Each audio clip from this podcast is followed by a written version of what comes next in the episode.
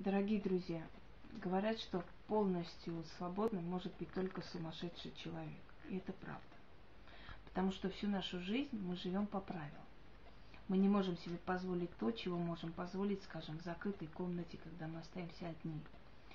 Мы при людях должны выглядеть э, как бы на определенном уровне. Есть какая-то мера, есть такт, есть э, правила поведения и так далее, и так далее. Зависит от нашего воспитания, зависит от нашей национальности, зависит от нашей культуры, вероисповедания. Их очень множество этих правил, по которым человек живет на этом свете. И он не может наплевать на все эти правила и жить, как ему нравится. Когда люди говорят, что им плевать на правила, и они не соблюдают их, я им говорю, хорошо, если вам плевать на правила, то можете ли вы раздеться и пройтись по улице? Нет, ну что ты. Ну, значит, вам все-таки не плевать на правила, раз уж вы не можете себе позволить такое сделать, правда? Значит, есть определенные правила, которые существуют, и по ним мы живем. Нет людей, которые живут абсолютно без каких-либо правил. Правила создаются в нашем мозгу, в голове с детства. Правила приходят э, и с воспитанием, и с генетической памятью по-разному. Правила иногда мы создаем себе сами в течение жизни. Теперь, самые главные правила в жизни – это правила и законы радости и печали.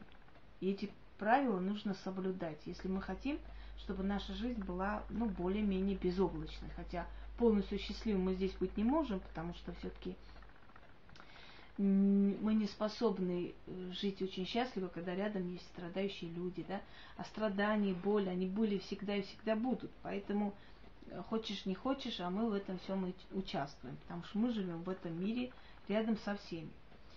Э, правила рождения, правила замужества, свадьбы, похорон, они очень важны. И очень часто люди, нарушая эти правила, получать на свою голову очень большие неприятности в жизни, бедствия, иногда даже смерть. Давайте начнем вот с того, откуда пришло, пришла традиция накрывать столы, когда человек женится. Считалось так, что если боги подарили человеку счастье, то человек должен за это расплачиваться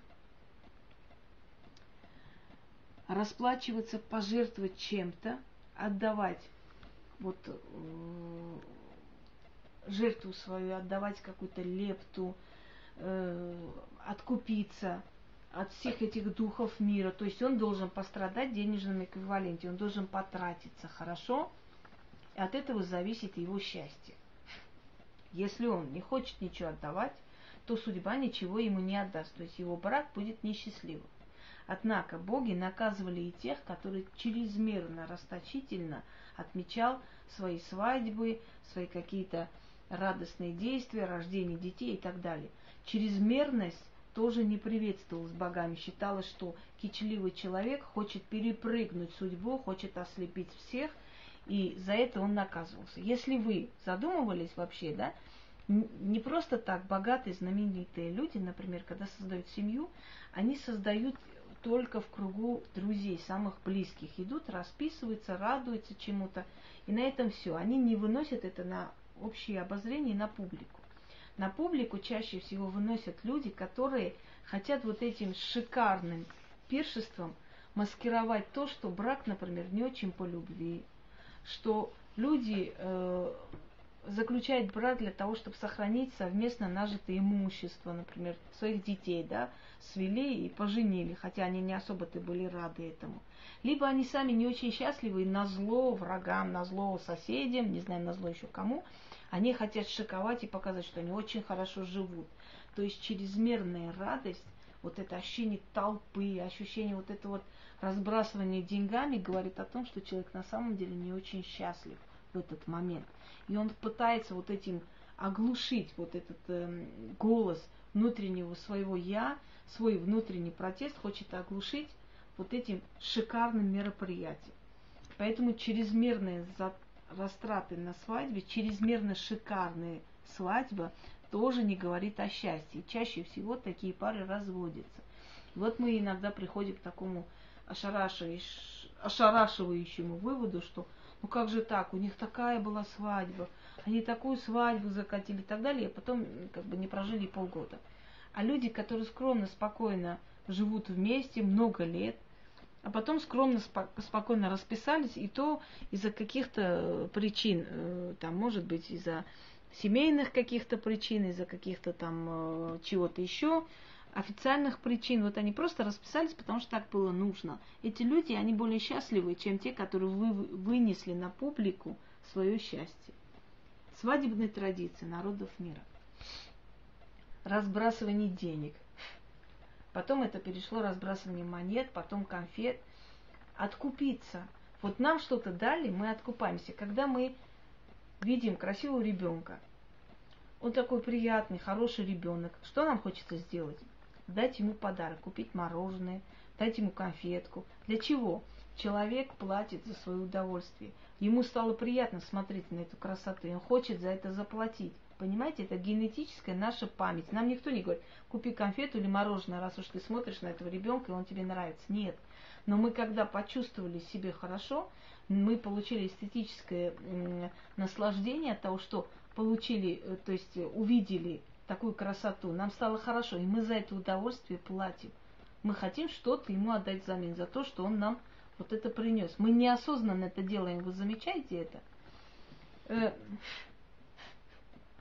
Э, мы точно так же расплачиваемся, скажем, э, когда, например, э, как бы сказать вам, э, когда нам в жизни, например, приносят какие-то дорогие подарки, это нас обязывает.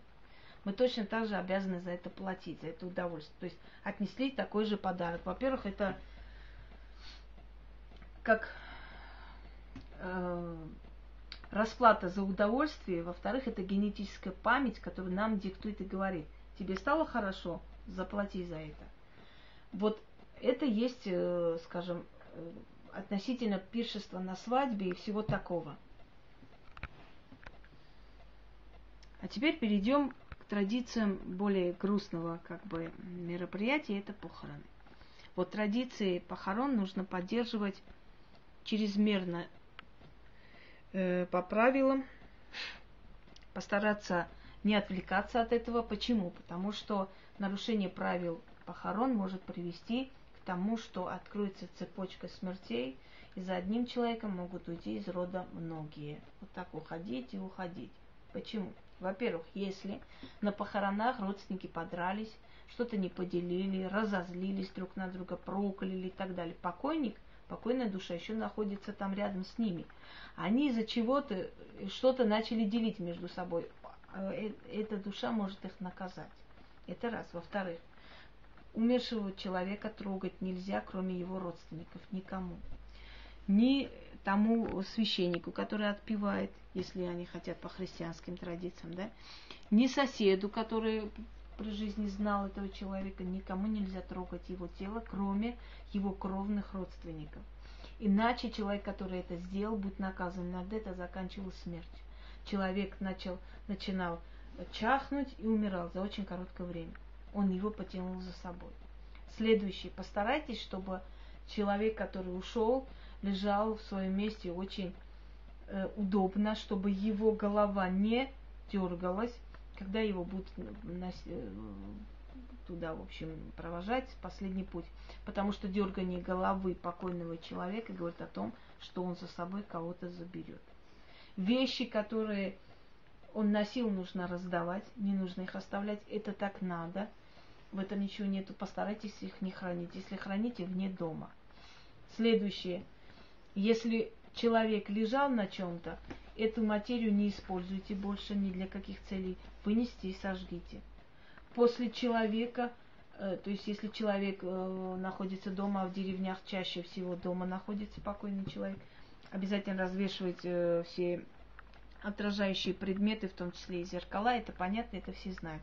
Для чего это? Чтобы он не остался в потустороннем вот пространстве, не остался в зеркале, и после не мучился ни его душа, ни вы сами. Если покойник приходит очень часто во снах и мешает э, жить тем, который остался после него, идите на его могилу, воткните туда, в могилу, нож, отвернитесь и уходите. Он больше приходить сниться не будет. Это раз. Следующее. Никогда не подбирайте на кладбище ничего. Я об этом уже говорила. Это может ваш род привести э, к, нищ к нищете и к тому, что вы будете все время нуждаться. Э, не имеет значения, по какой традиции человека хоронят. Разберутся там, кто куда пойдет, не в этом суть. Но на изголовье должен стоять только близкий человек. Брат, сестра, мать или еще кто-то еще. Чужой человек на изголовье стоять не имеет права, нельзя. Руки нельзя связывать человеку. Если хоронит человека со связанной рукой, учтите, 9 человек после этого человека уйдут. Нельзя связывать ему руки, он, он должен быть свободен. Нельзя хоронить мертвого на мертвом. Как бы вам не было тяжело, не было как бы на что купить, нельзя этого делать. Если уходит молодая девушка, ни в коем случае нельзя брать свадебное платье кого-то из родственниц одевать и хоронить. Покупайте, желательно новое. То платье, которое вы одели, вот этого человека вы обрекли на следующую смерть нельзя, потому что там сохраняется ее пот, сохраняется, может быть, ее волосы, может быть, что-то, что-то связанное с этим человеком, частичка этого человека. И поэтому, если вы хороните в платье, вы обрекаете эту женщину к смерти ближайшей, скорее всего, рак. Унесет очень быстро. Когда хороните человека, постарайтесь отойти от ямы. Объясню почему. Очень часто ко мне приходили люди, которые начинали умирать после похорон. Почему? Потому что человек встал рядом с э, ямой, кинул туда землю и отошел. И тут же другой нагнулся, взял землю со, следом, со следами ног человека и кинул в яму. Следы человека оказались там, человек уйдет. Его ноги там, он уже там.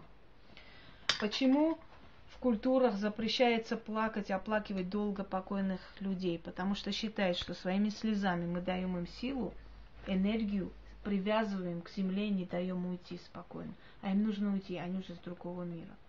Не вызывайте их сами, не разговаривайте с ними, не ругайте покойно ушедшего человека постоянно.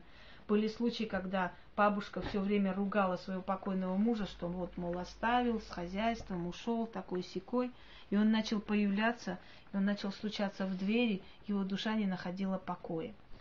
Учтите, старые люди знают это, Учтите вы в том числе, человек, который близкий к вам, он обязательно придет попрощаться. До 40 дней он приходит с вами прощаться, он будет ходить по дому. Вы его, может, увидите, может, не увидите, но будет один день, точнее, одна ночь, когда вы его присутствие будете очень сильно чувствовать.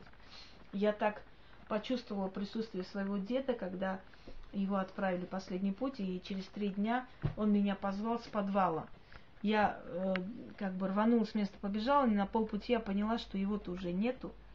Он пришел со мной попрощаться. То есть э, есть определенные правила. Вот это то, что с нами должно случаться, и что мы все пройдем через это, и мы никто никуда не денется, и лучше быть готовым к этому всему, чем потом удивляться, что вот случилось то или иное постарайтесь очень внимательно смотреть, особенно когда старые люди уходят и не очень внимательно родственники ходят туда-сюда, а покойно лежит дома. Постарайтесь внимательно смотреть, не подошел ли чужой человек и не заснул ли ему под руки чьи-то фотографии или чью-то вещь. Очень часто люди, узнавая, что где-то кто-то умер, идут туда якобы соболезновать и тайком суют туда вещи для того, чтобы отправить ну, сноху, либо там соседку или еще кого-нибудь следом за этим покойным человеком. Поэтому последите за этим. На похоронах не напивайтесь. Человек, который напился на похоронах, он лишается защиты, а духи, которые пришли за этим покойным человеком, за его душой, обязательно вам навредят. Они могут даже вселиться в человека, который в этот момент находится в стрессе, в этот момент расстроен по каким-то причинам, и они могут очень сильно отомстить этому человеку за то, что он себя неуважительно повел. Э, следующий аспект. Значит, постарайтесь поменьше о нем говорить. Да, вспоминайте его через год-два, но когда он только что ушел, все время о нем говорить не следует, потому что этим вы его привлекаете обратно в дом. помойте дом, вынести, немножко переставьте. Вещи, которые он любил, которые можно выкинуть, уберите. Дайте человеку спокойно уйти туда. Вы э, поймите, что тем, что вы избавляетесь от всего, что ему уже не нужно, вы не предаете его память, наоборот, вы очищаете его территорию в этом мире для того, чтобы он ушел туда и отдохнул.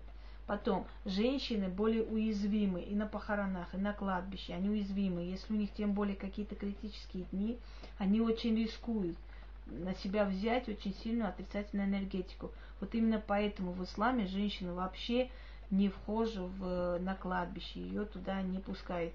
Не потому, что она там какое-то ни, низкое существо, а потому, что она уязвима и оберегая ее, деторожденные вот функции, оберегая ее здоровье, ее не пускают на кладбище. Женщина там вообще ничего не делает, она туда не заходит. Это приходит еще с древних арабских э, как бы традиция, это не, не обязательно мусульманская, но за, вот, то есть Восток воспринял это, это вошло в какой-то там э, законы вот этого бытия и этой культуры, и так и осталось. Если у вас будут определенные вопросы, я пока сказала вам все, что пришло сейчас мне, как бы я вспомнила. Будут какие-то вопросы, напишите на почту, буду рада всем вам ответить. Удачи!